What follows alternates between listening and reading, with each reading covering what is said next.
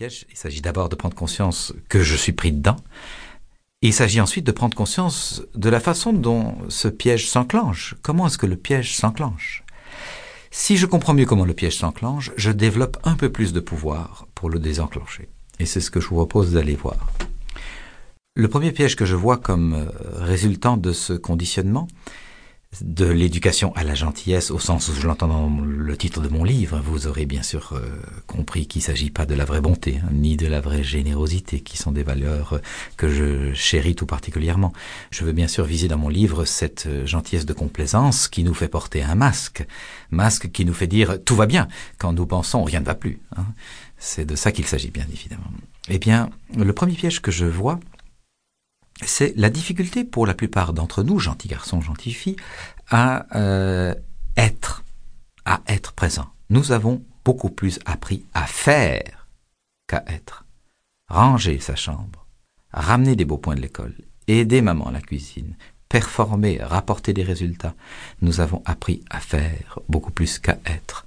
En sorte que devenus adultes, nous sommes souvent pris comme des petits hamsters dans le petit tambourin qui tourne à toute vitesse. Et finalement, c'est le tambourin qui nous fait courir à son rythme. C'est lui qui choisit le rythme. Ce n'est même plus nous. Tellement nous sommes préoccupés de faire et d'être ainsi reconnus et aimés pour tout ce que nous savons faire. Et nous prenons ainsi profondément l'habitude d'être aimés pour ce que nous faisons plutôt que pour ce que nous sommes. C'est une croyance profonde alors euh, je vous invite à voir la violence que nous nous faisons souvent sur nous comme ça, parce que nous ne nous respectons pas dans notre rythme. Et faute de nous respecter dans notre rythme, nous sommes bien en peine de respecter les autres dans leur rythme. Nous allons souvent attendre qu'ils fassent beaucoup de choses, qu'ils soient compétents, performants, qu'ils atteignent nos objectifs. Et sinon, nous ne les aimons pas. Nous n'avons pas appris à les aimer comme ils sont. Nous avons appris à les aimer comme nous rêverions qu'ils soient. Et c'est bien différent. Voilà donc le premier piège. Nous avons plus appris à faire qu'à être. Deuxième piège que je vois de ce conditionnement, la difficulté pour beaucoup d'entre nous à avoir mis notre sécurité dans notre cœur, notre sécurité affective, notre confiance en nous, en nous. Souvent, nous avons mis notre sécurité affective et notre confiance dans le regard de l'autre. Si l'autre m'aime bien, je m'aime bien. Si l'autre est content de moi, je suis content de moi. Mais si l'autre est en colère ou en désaccord avec moi, je suis très très euh, fragile et vulnérable.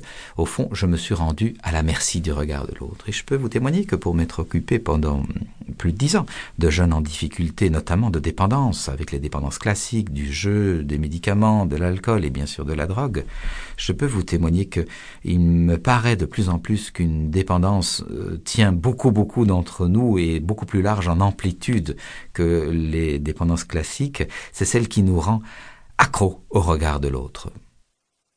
Qu'est-ce qu'on va faire si je fais ceci? Qu'est-ce qu'on va dire de moi si je m'habille comme ça, si je pense comme ceci, si je pratique ça? Que pensera-t-on dans ma famille, dans mon milieu, dans mon couple? Est-ce que j'ose dire ceci à mon conjoint, etc. Souvent, nous allons dissimuler la vérité de ce qui se passe en nous pour de nouveau acheter l'intégration et nous faisons souvent beaucoup de violence à notre fantaisie, notre originalité, notre spécificité au fond.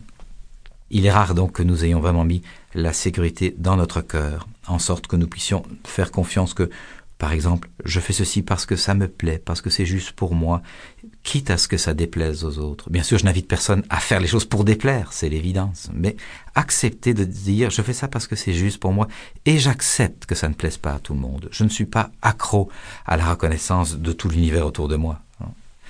Et finalement, faute d'avoir cette sécurité à l'intérieur de nous-mêmes, il est rare que nous arrivions à bien vivre les conflits. Souvent, quand arrive un conflit, un désaccord, on le vit comme très menaçant. Est-ce qu'on va m'aimer? Est-ce qu'on va Est-ce que le lien va rester? Est-ce que on va Je vais survivre à ce conflit? Et souvent, on va tenter d'éviter le conflit. Et beaucoup d'entre nous passent leur vie à tenter d'éviter les conflits comme si c'était imaginable de vivre une vie d'homme tout entière sans rencontrer toutes sortes de conflits. Personnellement, je peux vous témoigner que je me suis souvent entretenu dans cette illusion. Et j'ai consacré beaucoup d'énergie à tenter d'éviter les conflits au lieu de me dire, mais cette énergie que je mets là à essayer d'éviter les conflits, je vais plutôt la mettre à apprendre à mieux vivre les conflits, à pouvoir entrer dedans avec davantage d'aisance et de sécurité et moins de peur d'y disparaître ou de perdre la relation. Autrement dit, de pouvoir accepter l'autre dans sa différence et accepter que ben on peut être d'accord, qu'on n'est pas d'accord. Remarquez que ça nous fait au moins un point sans.